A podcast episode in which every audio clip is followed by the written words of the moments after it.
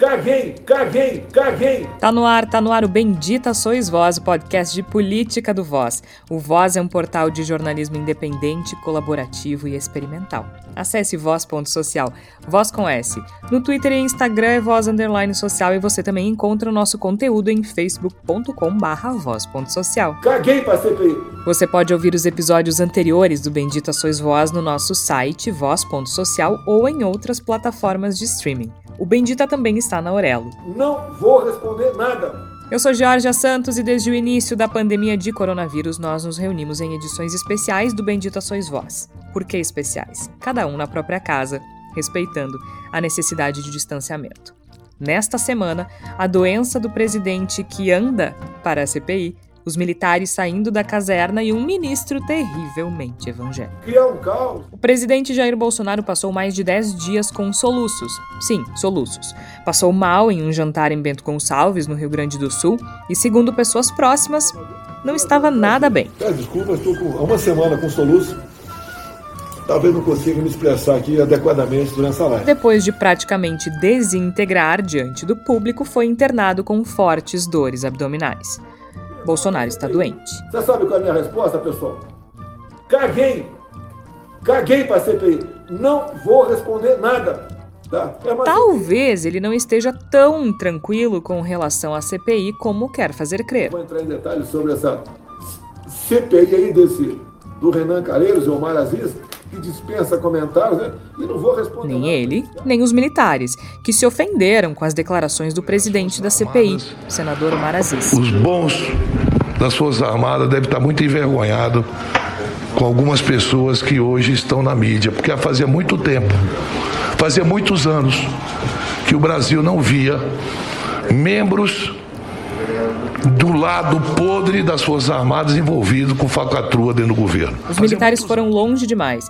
Em nota assinada pelo ministro da Defesa, general Braga Neto, pelo comandante do Exército, general Paulo Sérgio, da Marinha, Almir Santos, e pelo da Força Aérea, Carlos Batista Júnior, os militares afirmam que não aceitarão qualquer ataque levado às instituições que defendem a democracia e a liberdade do povo brasileiro. A pergunta que fica é: vão fazer o quê? Lembrando que a CPI da pandemia já identificou integrantes e ex-integrantes das Forças Armadas ligados a denúncias de corrupção na aquisição de A vacinas. nota é desproporcional, presidente. É muito desproporcional. Eu aceito que intimide um senador da República. E não podemos esquecer que a CPI está em um novo momento. Afinal, o presidente Omar Aziz mandou prender o ex-diretor de logística do Ministério da Saúde, Roberto Ferreira Dias. Presidente, A pela polícia do ordem, Senado, e o senhor está, o senhor está detido pela presidência do Senado, pela presidência da CPI. E em meio a isso tudo, o presidente Jair Bolsonaro cumpre uma promessa de campanha. Em um aceno, ou melhor, com um sinalizador em chamas para chamar a atenção das bases mais conservadoras, Bolsonaro indicou um nome terrivelmente evangélico para ocupar a vaga do ministro Marco Aurélio Mello no Supremo Tribunal Federal. André Mendonça é o atual advogado-geral da União. Só para lembrar aqui, o pastor presbiteriano André Mendonça mandou a Polícia Federal investigar os críticos do presidente quando esteve à frente do Ministério da Justiça. Ufa, que semana, hein? E como sempre, não estou só, estou muito bem acompanhada dos meus colegas, companheiros Flávia Cunha, Igor Natush e Tércio Sacol. Flávia Cunha, pega um fôlego aí, seja muito bem-vinda. Pois é, Georgia, quanta coisa aconteceu nessa semana, né? Eu até acho que eu vou começar aqui parafraseando a diretora técnica da Precisa Medicamentos, a Emanuela Medrades, que nesse momento está falando com a, a CPI, né, no momento da nossa gravação, que ontem, terça-feira, falou que estava exausta, psicologicamente, fisicamente exausta. Emanuela, não é só tu que está exausta, amiga. Tá todo mundo exausto, tá todo mundo tendo que aguentar essa pandemia, tá todo mundo tendo que aguentar pagar preços altíssimos no supermercado. Tá difícil, tá puxado, né? E tá puxado também para o presidente Jair Bolsonaro, que estava nesses últimos dias aí tentando agir com naturalidade, né? Tentando falar ao público aos soluços e tentando mostrar força, ainda andando de motinho aqui pelo Rio Grande do Sul, mas não deu para segurar a onda, né? E Jair Bolsonaro então está hospitalizado e a gente vai ter que ver o que, que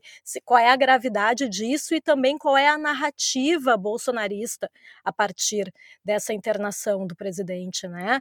Porque tem essa essa sensação aí do, do presidente aí sempre querer demonstrar força né? Mas ele tá doente, né? A gente percebe, ele tá visivelmente doente, né, Jorge? Visivelmente. Aliás, a Flávia lembra bem, ela fala do depoimento da CPI. A gente grava na quarta-feira, uma hora da tarde.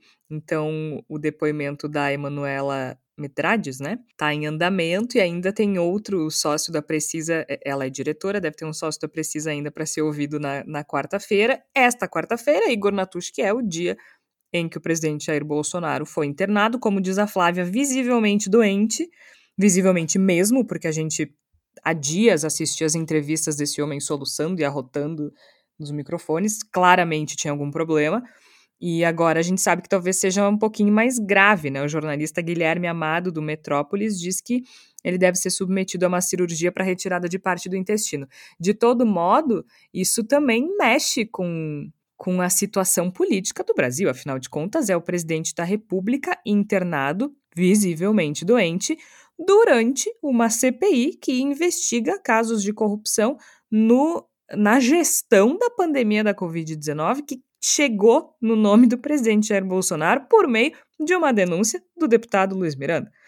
Acho que ele não está andando para a CPI como disse que estava, né? Talvez esse, essa situação toda tenha cobrado seu preço também no corpo do presidente Jair Bolsonaro. Igor Natush, seja bem-vindo. Muito obrigado, Georgia, Tércio, Flávia, ouvintes do Bendito Sois Vós.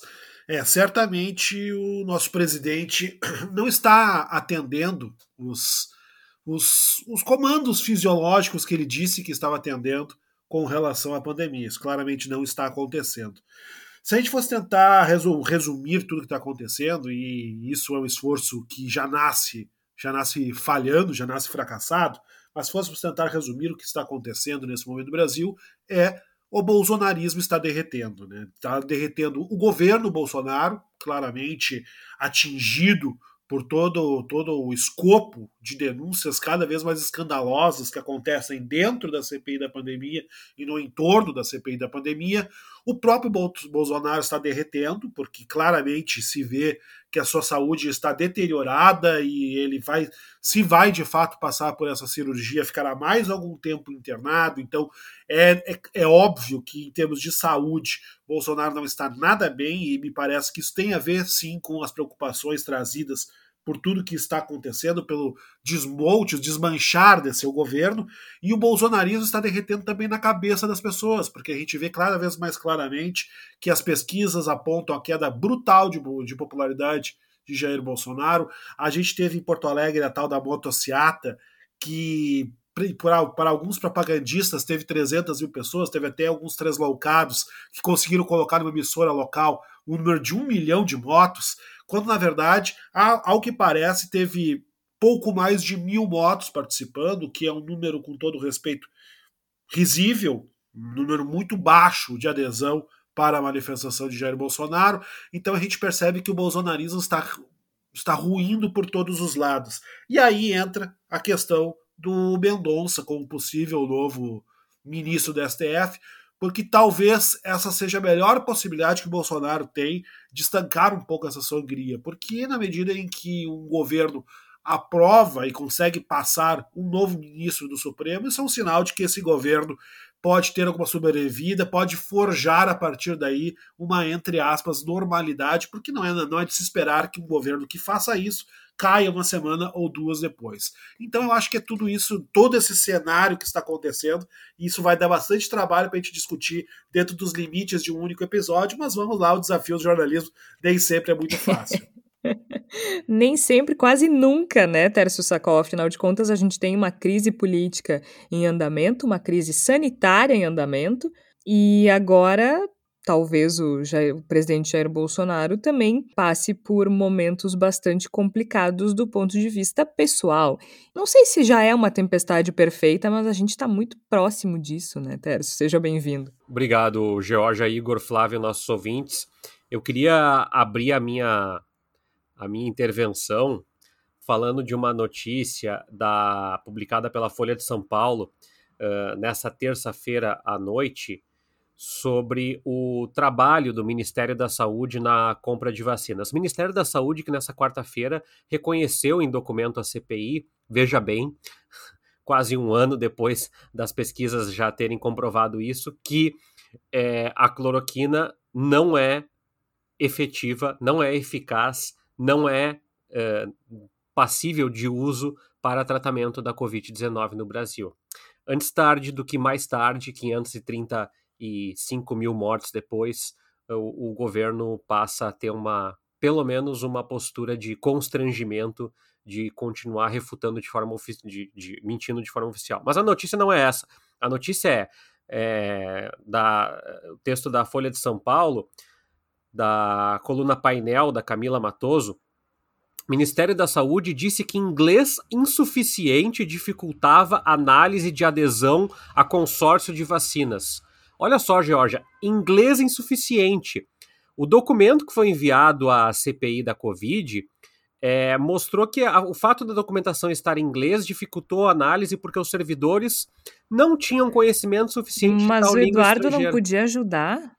O Carlos Wizard? É, o Wizard, nem lembrava do. Eu tava lembrando do, do Eduardo, né? O Eduardo Bolsonaro, é, o, o, o quase futuro embaixador. E aí tem outro ponto citado inglês. Apontar os riscos para tal adesão. Sabe o que, é uma coisa interessante, Georgia? Eu vasculhei um pouco as redes sociais bolsonaristas durante o turno da manhã para gravar o podcast e uh, proliferam notícias. A gente vai falar disso num outro momento, em outro episódio. Proliferam notícias e críticas sobre Cuba e sobre os protestos. E uma das críticas que tem emergido é: veja só, Cuba não quis a, a recebimento de vacinas de um consórcio internacional e deixou o povo morrer sem vacinas. Aqui no Brasil é exatamente. Para usar o inglês, ah, double standards, né? É, é exatamente o que aconteceu aqui. Se você não sabe inglês e eu tenho alguma limitação, uh, não sou proficiente, consigo entender o, o básico para me virar, para não passar fome, para escrever um texto básico. Então, assim, tu pode jogar o documento no Google e entender as bases. Agora, tu me dizer que isso foi. É, é, eu não sei por onde atacar esse processo, Georgia, a não ser de é, é, é, que quando o Marcos Rogério, ou quando o Luiz Carlos Reis, ou quando qualquer uma dessas figuras deploráveis de defesa do governo, que estão notadamente constrangidas, como o Igor destacou, nós vemos um momento distinto da CPI, como defender o governo que alega que não tinha uma pessoa que soubesse inglês para responder o documento em tempo hábil, ou que era arriscado assinar maior recebimento de vacinas pelo consórcio? Qual é o risco? Nós estamos sim numa queda, felizmente, no Brasil agora, por conta da, da, do ritmo da vacinação, mas nós ainda temos na casa de 1.300, 1.400 mortes diariamente no Brasil. Quando a Itália registrava 800 mortes por dia no início da pandemia, no ano passado, em 2020, a gente estava escandalizado nós vamos longe. Segundo a previsão do professor Pedro Halal, da Universidade Federal de Pelotas, a perspectiva é que a pandemia termine entre novembro desse ano e fevereiro do ano que vem. É uma boa perspectiva. Ela deve nos animar, mas ela não deve deixar que nós nos esqueçamos do tamanho da incompetência e de como esses casos de inépcia, corrupção, de articulação envolvendo reverendo, envolvendo é, é, Michele Bolsonaro e outros mais que vão surgir aí pelo processo, deixaram pessoas à míngua, morrer no meio do caminho. E para encerrar minha primeira exposição, Jorge, recebi um e-mail de uma aluna me relatando que quando eu dei aula para ela no primeiro semestre do ano passado, ela perdeu é, quatro familiares, amigos e familiares por conta da Covid no ano passado, explicando uma situação que, pelo qual ela passou. É esse o saldo civilizatório desse governo. Por isso, é, eu desejo, estimo as minhas melhoras para o Jair Bolsonaro. Porque ele é uma pessoa tão desprezível que eu gostaria que ele, seus filhos e todos os comparsas do seu governo pagassem por cada ato que eles infligiram à população brasileira, a mais de 530 mil pessoas, suas famílias, seus amigos, seus colegas de trabalho. É esse o tamanho da tragédia. Ele vem para uma, uma em Porto Alegre no momento onde nós vivemos uma tragédia de quase 15 milhões de desempregados, de uma renda de miserabilidade de abaixo de mil reais por mês. E nós temos que lembrar que, no meio desse processo, não havia um servidor disponível que falasse inglês para aderir a um tratado que poderia oferecer mais vacinas para o Brasil. É inacreditável a gente ter que ser submetido a isso. Agora, o Tércio toca num ponto importante, Igor, que é o seguinte: é, começa a ficar muito difícil, mesmo para os defensores mais ferrenhos do governo, a defender o governo na CPI da pandemia. Afinal de contas, como é que tu defende alguém que usa uma justificativa como essa? Né? Não tem como. Tanto e a gente percebe também que nos últimos depoimentos a presença mais constante e ao mesmo tempo mais estável do senador Flávio Bolsonaro. No depoimento da senhora Emanuela Medrades, ele se alterou muito com a senadora Simone Tebet, mas de maneira geral, das últimas vezes em que ele participou da, eh, da CPI da pandemia, bom, da pandemia também, né? Da CPI da pandemia, ele estava muito mais calmo, né? Muito menos alterado, muito menos irritado do que nas primeiras vezes em que ele ia lá para bancar o pombo que faz caca no tabuleiro, né? Ele mudou a postura. É, e tá lá mais constantemente. Mas isso também mostra que a CPI está num novo momento, especialmente depois do que aconteceu na semana passada, que a gente publicou um episódio com o presidente da CPI, o senador Omar Aziz, e o homem me prende o ex-diretor de logística do Ministério da Saúde, Roberto Ferreira Dias, no mesmo dia, e a gente fica, derruba o programa, no mesmo, derruba o programa? No mesmo publicamos dia, ou não publicamos? No, no, mesmo dia é bondade tua, Jorge. Foi na mesma hora. O programa entrou. Na mesma hora. A gente publicou o episódio e o homem me decide prender o Roberto Ferreira Dias. Mas, de qualquer forma, tirando o nosso egoísmo, né, falando sério agora, essa, essa prisão, né, o fato de o senador senador Omar Aziz mandar prender o ex-diretor de logística do Ministério da Saúde, Roberto Ferreira Dias, diante da constatação de que ele estava mentindo para a CPI, faz com que a gente entre num novo momento, né? Afinal de contas, ele tinha se recusado a, a, a lançar mão desse artifício em dois, em dois momentos anteriores, né? No depoimento do Fábio Weingarten e do próprio uh, Dominguete, né? E resolveu aplicar isso com o Roberto Ferreira Dias. É um novo momento da CPI e fica cada vez mais difícil defender esse governo, né? Cada vez mais difícil, Jorge. Me parece que esse incidente que envolveu Roberto Dias foi um grande ponto de inflexão de toda a CPI, coincidindo inclusive com a ampliação do prazo da CPI, que, embora não oficializado, está confirmado. Teremos mais, mais três meses de CPI para divertir as nossas vidas. Me parece que a gente acaba praticamente riscando uma linha do meio. Né? A segunda parte da CPI começou com a prisão, uma voz de prisão a Roberto Dias. E essa segunda parte da CPI mostra um núcleo de oposição ao governo muito mais assertivo, muito menos paciência e muito focado na, na, demonstração dos problemas que envolvem os contratos, em especial com a Covaxin, mas também com a Davat, a questão do, da suposta intermediação da compra das vacinas da AstraZeneca. E isso a gente percebe, inclusive, por uma mudança de tom do, da própria tropa de choque governista, né, que, que durante um bom tempo trabalhou no sentido de tumultuar sessões, de criar dificuldades para o avanço né, do, dos interrogatórios, ainda faz isso, mas me parece claramente está fazendo isso com muito menos convicção do que vinha fazendo anteriormente muito por isso que a Georgia nos disse agora, de que é cada vez mais complicado fazer a defesa desse governo, a, as maracutaias estão cada vez mais claras e o governo mesmo se mostra indefensável por outros caminhos. Né? É, é constrangedor para alguém que tem uma carreira na política, para um senador que muitas vezes está lá há 16, vai fazer 32 anos lá dentro, de repente, e se vê forçado a defender um governo que diz que não consegue acertar contrato porque não tem alguém que saiba falar inglês direito. Então, né, é, são coisas que são externas às investigações da CPI da pandemia, mas nem tanto, porque elas demonstram claramente como o governo não, não faz o menor esforço para ser defensável. E aí começa a entrar cálculos pessoais nessa jogada. Né? A gente começa a ir além do simples cálculo de momento, do compromisso de momento de salvar um governo, de salvar o presidente, e começa a pensar: bom, mas vou eu morrer abraçado com esse afogado aqui? Não sei se vou.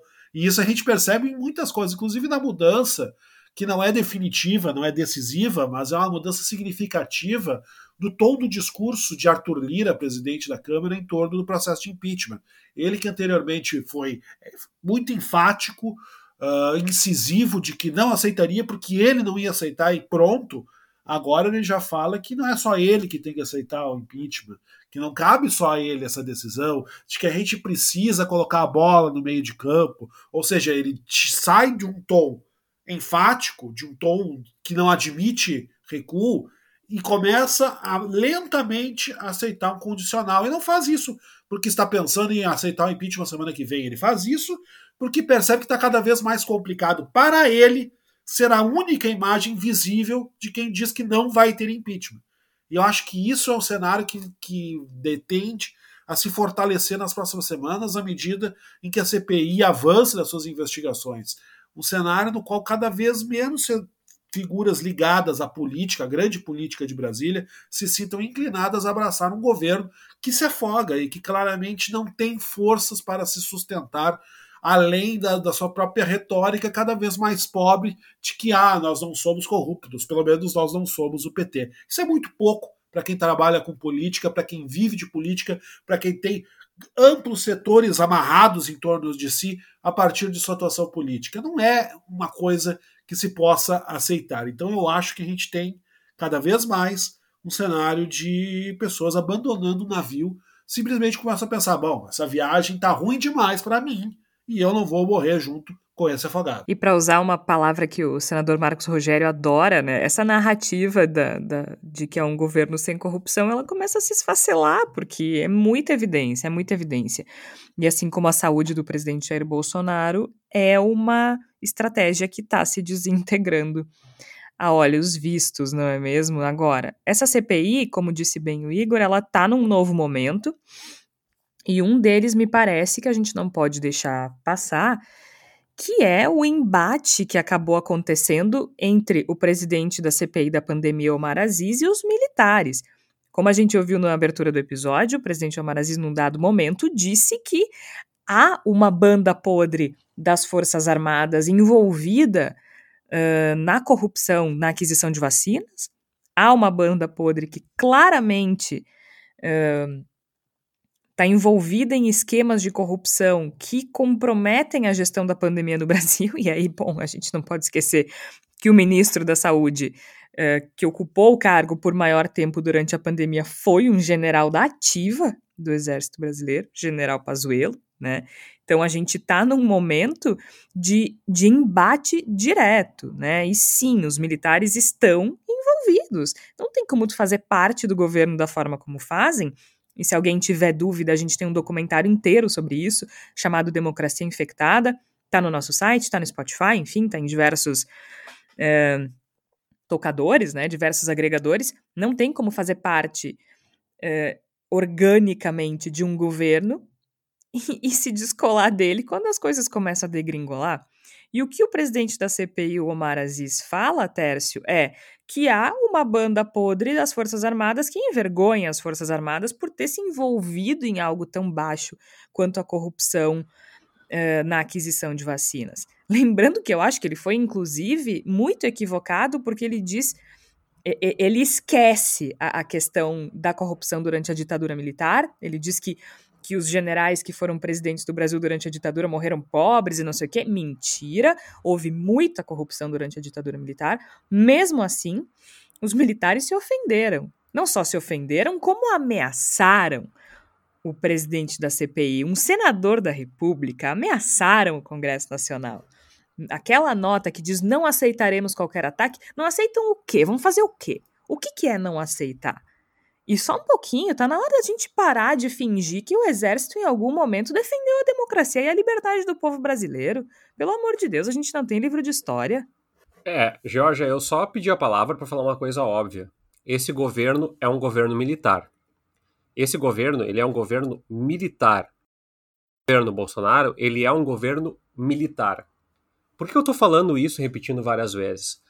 Porque não podemos cair na asneira de naturalizar e entender que, veja bem, a, a, a, parte corrupta do governo, esse governo, os militares e a ala ideológica, o governo é todo um só. É todo um só. E a parte militar aderiu a esse governo. Grande parte do exército da ativa está no governo. Esse é o governo com maior número de militares. Em alguns setores e segmentos e ministérios, mais militares do que parte do governo da ditadura militar brasileira. O que nos dá um grande indicativo, claro, objetivo, materializado de que, sim, os erros, e só há erros para ser colecionados nesse governo, são de um governo militar.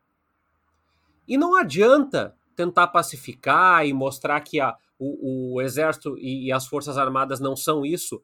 Se não são isso, não deveriam ter participado de um governo, não deveriam ter avalizado uma nota contra um senador que propõe. É, e olha que a gente não está defendendo o senador Omar Aziz em específico. É o pressuposto, é o contrato democrático. Mas precisa lembrar que é um governo militar, porque se a gente fica com esse jogo de dizer, veja bem, há militares e há militares que não, há uma base ideológica, a gente parte do pressuposto que existe alguém no governo que é bom e que não está conseguindo trabalhar. Veja bem, a parte técnica. Quem é a parte técnica do governo? É Paulo Guedes? Porque essa parte técnica está nos gerando inflação na casa de 7% ao, ao, ao mês, ao ano? Um IPCA na casa de 7, 8, 9% ao ano, gás em, em, ascensão, preço da gasolina em ascensão, transportes em ascensão. Então, eu acho muito importante dar nome aos bois. E quando se falar de eleição no ano que vem, é óbvio que Lula, Ciro Gomes, é, Dória vão se articular com o Exército, até porque é uma instituição que faz parte do jogo democrático. Ah, você é a favor. Não sei se não, é, não entra aqui em questão que o Terço acha ou deixa de achar. Faz parte. Está. É, é, é uma das pecinhas do, do, do tabuleiro. Se é uma pecinha maior, mais feia, é, mais talhada, menos talhada, não importa nesse momento. A grande questão é que neste governo os militares são protagonistas. E a gente não pode cair nessa asneira, eh, digo na posição de jornalista, Georgia, Igor Flávia, de daqui a pouco a gente dizer assim: veja bem, uma parte dos militares. Tá, e qual é a parte que não é dos militares? Quem é que se insurgiu contra? Cadê as vozes para que. Muitas vezes na imprensa a gente diz assim: dentro do, do, das Forças Armadas há uma crítica. E por que, que essas críticas não extravasam? Por que, que as críticas ao Senado extravasam de forma muito incisiva e as críticas contra uh, essas práticas do governo Bolsonaro não aparecem? Então, eu achei importante fazer essa intervenção. É óbvio, é óbvio, eu sei que é.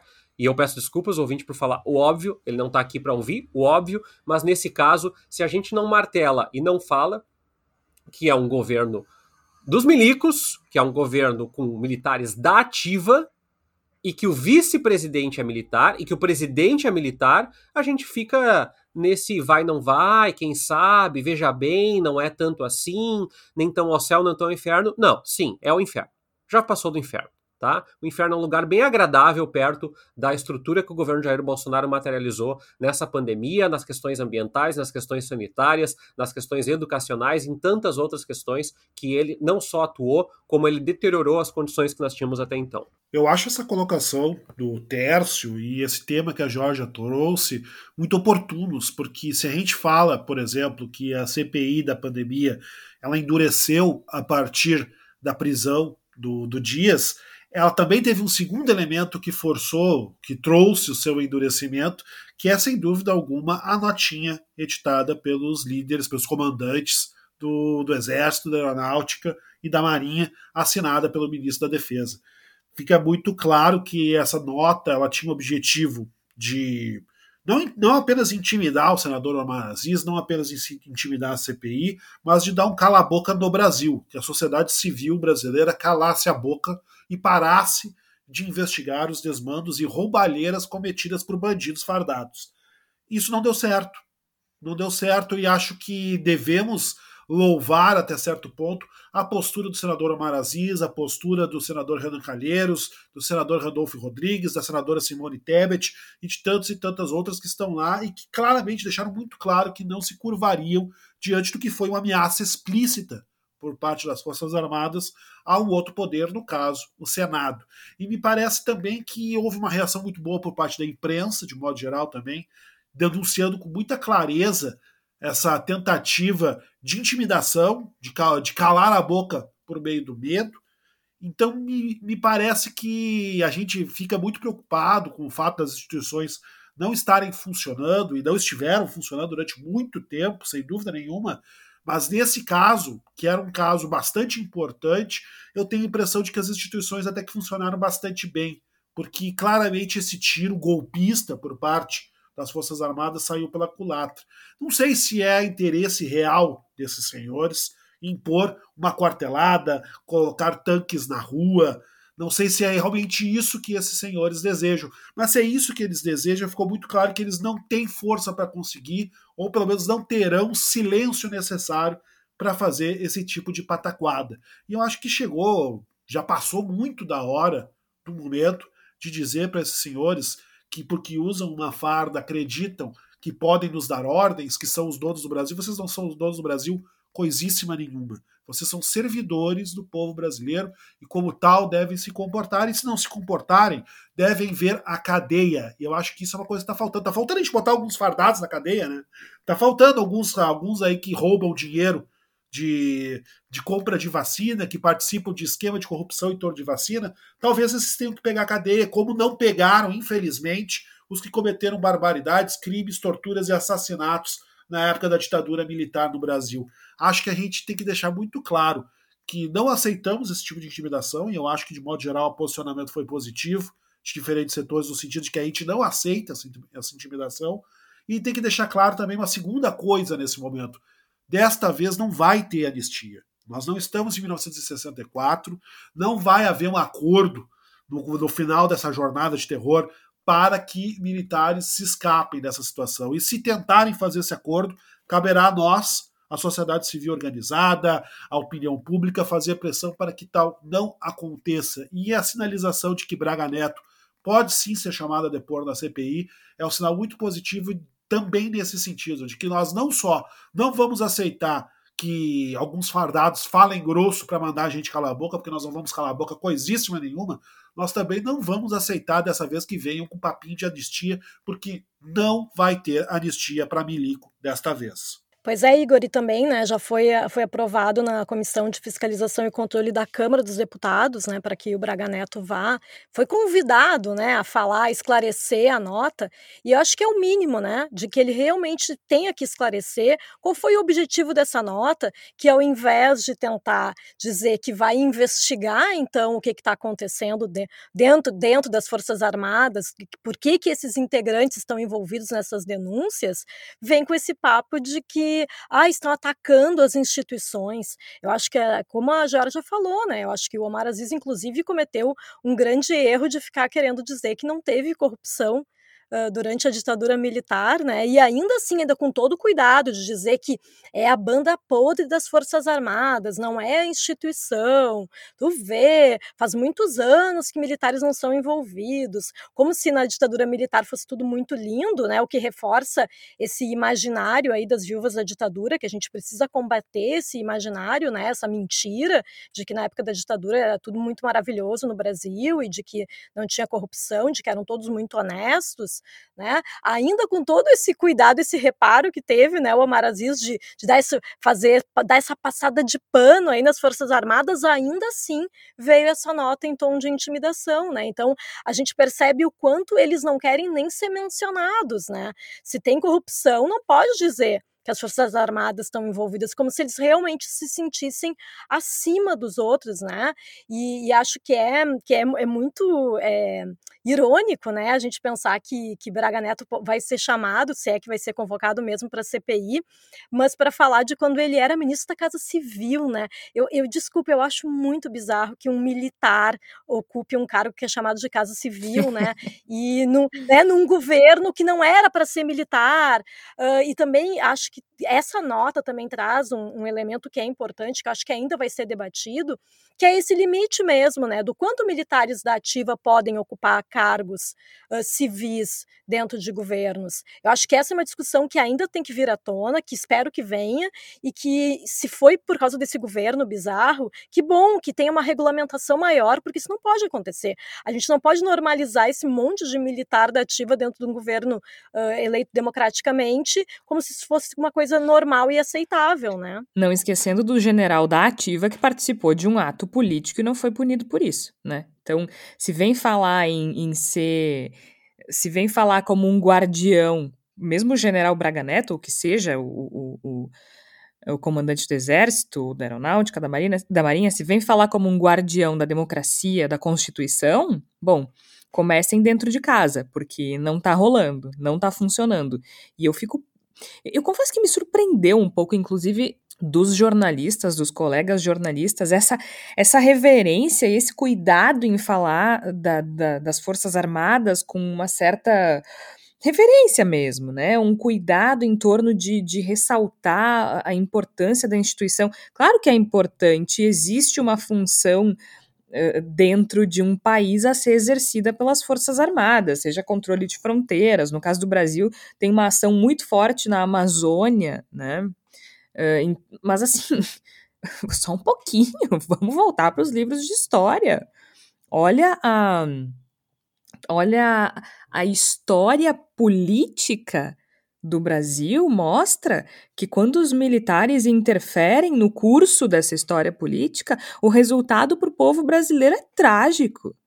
Então, não, não tem reverência. Sim, há um respeito às instituições que deve permanecer, inclusive com relação às Forças Armadas, isso é óbvio, mas que fiquem cada um no seu quadrado. A gente normalizou um governo que povoou os cargos com militares, um general da ativa participando de ato político, que aliás isso aconteceu durante a campanha também, todo mundo fingiu que não estava acontecendo. E aí fica tudo bem. Aí um senador faz uma crítica absolutamente embasada, porque há inúmeras evidências de que há militares envolvidos na corrupção, principalmente com relação à aquisição de vacinas contra a Covid. E aí pagam de ofendidos. Ah, desculpa, eu fiquei. Eu, eu acho que assim eu não sei se é ingenuidade, eu não sei se é medo, eu não sei se é receio de que eles possam, sei lá, tomar o poder, muito embora o Igor lembrou muito bem que essa nota mostrou que eles não têm essa força. Eu acho que está na hora de a gente olhar para trás, de a gente olhar para o nosso passado e enxergar qual foi o papel das Forças Armadas na história política do Brasil. E parar de fazer reverência e deixar muito claro que cada um tem que ficar no seu quadrado, cumprindo as suas obrigações. Quando as coisas se cruzam, quando as coisas se misturam, não dá bom para a gente. E falar em misturar coisa, Igor Natush, temos então o ministro terrivelmente evangélico como prometido pelo presidente da República. Ele deve indicar André Mendonça para o Supremo Tribunal Federal. Basicamente, bom, pelo menos ele está cumprindo alguma coisa que ele prometeu, né? Um ministro terrivelmente evangélico para o STF, misturando coisas. Não que não possa ter, né, gente? Pelo amor de Deus, se tem ministro católico, pode ter um ministro evangélico. Exato. O problema é ele ser escolhido por ser evangélico. É, Esse é o ponto. A grande Isso não deveria fazer diferença nenhuma, né? Assim, essa, ah, Exatamente. É, é, é, é, o ministro que vai ao, a Umbanda e tal. Olha, não faz a mínima diferença, porque o juízo crítico, a hermenêutica não deveria ser amparada nas suas crenças religiosas, né? Ou orientação sexual, ou cor do cabelo, ou enfim, qualquer coisa que valha, mas enfim, né? É, eu acho que o Fernando Bolica na CNN colocou muito bem. O problema não é ser terrivelmente evangélico, o problema é ser terrivelmente bolsonarista. Esse é o grande problema do indicado para o STF, né? É um, uma, uma figura que já demonstrou em diferentes ocasiões não tem muito apreço por alguns dos mais importantes pilares democráticos do, de um país que se pretende manter como uma república democrática. Então é, é uma figura que preocupa, a indicação de Mendonça preocupa, não por ele ser evangélico, ele pode, pode professar a fé que ele melhor achar adequados, não é isso, isso em si não é o problema. O problema é o tipo de coisas que ele pretende fazer enquanto ministro do STF. E é nesse ponto que cabe a nossa grande desconfiança. Com relação ao que ele vai fazer, o que ele não vai fazer, se ele vai ser chamado, não vai ser chamado, se ele vai passar pela, pela sabatina do Senado ou não vai passar, acho que aí reside um dos pontos mais nevrálgicos desse momento para o bolsonarismo como um todo. Porque, como eu falei no início, se um governo consegue emplacar um novo ministro do STF, é o governo que pelo menos consegue fingir uma certa normalidade e uma certa aceitação de sua suposta normalidade. Não é uma característica de um governo que vai cair na semana que vem ter um, um ministro de, de STF escolhido por si. Me parece que a gente precisa olhar com muita atenção qual é que vai ser o comportamento do Senado a partir de agora. Porque se o Senado sentar em cima da indicação, por exemplo, e Davi Alcolumbre já deu esse tipo de indicativo, a gente pode ter sim um sinal de que as casas do Congresso Nacional não estão muito dispostas a manter Bolsonaro por muito tempo. Então acho que agora a gente tem que olhar com atenção como o jogo de peças vai se desenvolver em torno do nome de André Mendonça, que é uma figura que, como a gente sabe, não é nem um pouco tranquilizadora enquanto ministro da STF. E aí eu devo lembrar a vocês que após as eleições de 2022, em 2023 nós teremos dois novos ministros da STF sendo escolhidos pelo presidente eleito. Então, vale também colocar esse ponto no cálculo eleitoral do ano que vem. Nós queremos que Jair Bolsonaro tenha a chance de escolher mais dois ministros? Eu definitivamente não quero. É, isso só para constar uma coisa que eu acho que é importante só para encerrar esse ponto, né, Igor? Esse problema todo não é culpa do Bolsonaro. Essas lógicas monocráticas do STF é uma aberração que se criou no sistema judiciário brasileiro. O STF deveria ter uma impessoalidade a ponto de que a indicação de um ministro não representasse o indicativo do rumo político dentro da, da, da casa. O problema é que não se constituiu dessa forma. Por outro lado, só para ressalvar e não deixar o ouvinte desesperado, me parece que, que o André, apesar de ser presbiteriano e ser bolsonarista, ele é, um, uh, uh, ele é mais uh, constitucionalista do que nós poderíamos ter entre as figuras indicadas pelo Bolsonaro. O que dá o indicativo de que sim, será ruim, mas que, olhando pela perspectiva do governo Bolsonaro, poderia ter sido muito pior a, a julgar pelo Sim, é. acolhimento é. dos ministros do STF, nós temos um quadro que vai depender muito das circunstâncias a partir uh, dos seus posicionamentos e da sua, do seu juízo. Vamos ver, né? O governo Bolsonaro adora uma mistura que dá dor de barriga, né? Eu, eu juro que não foi intencional com relação ao problema estomacal do presidente. mas, mas é isso. Política com militar, política com religião. Ele deve ser aquela pessoa que quando tu visita, ele oferece melancia com leite, muito embora me disseram que isso seja um mito, mas né? Prefiro não arriscar. Saudade de quando o nosso maior problema era a mistura do Brasil com o Egito. Tem que ter charme para dançar bonito. Saudades do El Chan, sabe? A gente era feliz e não sabia. Tu vê só. A que ponto chegamos? Chegou o nosso momento da palavra da salvação, que poderia muito bem ser o El Chan, tá? Mas eu imagino que não seja essa a sugestão de Flávia Cunha. O que é que tu tens pra gente essa semana? Eu trago uma boa notícia, porque já que o governo Bolsonaro insiste em colocar religião e Deus no meio de coisas que não tem nada a ver, né? Precisa ter uma interferência da sociedade civil, né? Eu trago a notícia de que o escritor Paulo Coelho se ofereceu para cobrir os gastos de um evento que foi recusado pela Funarte Uh, e o apoio, né, o apoio foi recusado, e no parecer técnico citaram Deus. Disseram que o evento, que é um festival de jazz, não estava alinhado com Deus, não tinha a ver com Deus, então por isso não poderia captar recursos da Lei Rouanet. O que, que tem a ver? Não sei. Eu sei que a notícia boa, que está aqui na Palavra da Salvação, é que o escritor Paulo Coelho, que eu posso não gostar da obra dele, mas que é um, um sujeito milionário, resolveu se oferecer então para bancar os custos para realização, assim que possível, de acordo com a pandemia, do Festival do Capão na Chapada Diamantina, na Bahia, um festival de jazz que não tem que ter nada a ver com Deus, né, gente? Por favor, não tem por que um parecer técnico ligado à, à, à lei Rouanet, que é da área cultural, tem que ter, ter, a ver com Deus, né? Mas tudo bem, vamos lá. Valeu, Paulo Coelho, por essa boa notícia. E por falar em religião, a minha palavra da salvação é a produção do Vozo todo dia 8, que no último dia 8 de julho publicou o episódio Mãe Menininha, a primeira mãe de santo pop. Esse é um título que a gente roubou de uma frase do Gilberto Gil. E ali sim a gente fala de tolerância religiosa e de liberdade religiosa. Então, não, a gente não tem nada contra a religião. Nosso problema é misturar religião com política, misturar militar com política. Então, se quer ouvir algo bonito sobre religião clica lá no nosso site voz.social ou nos outros, nas outras plataformas de streaming e escuta o Todo Dia 8 sobre a mãe menininha do Gantuá. A gente vai ficando por aqui. Eu sou Jorge Santos. Participaram a Flávia Cunha, o Igor Natucci e o Tércio Sacol. Bendita Sois Voz é publicado sempre às quartas-feiras, às 5 horas da tarde. A gente volta na próxima semana. Até lá!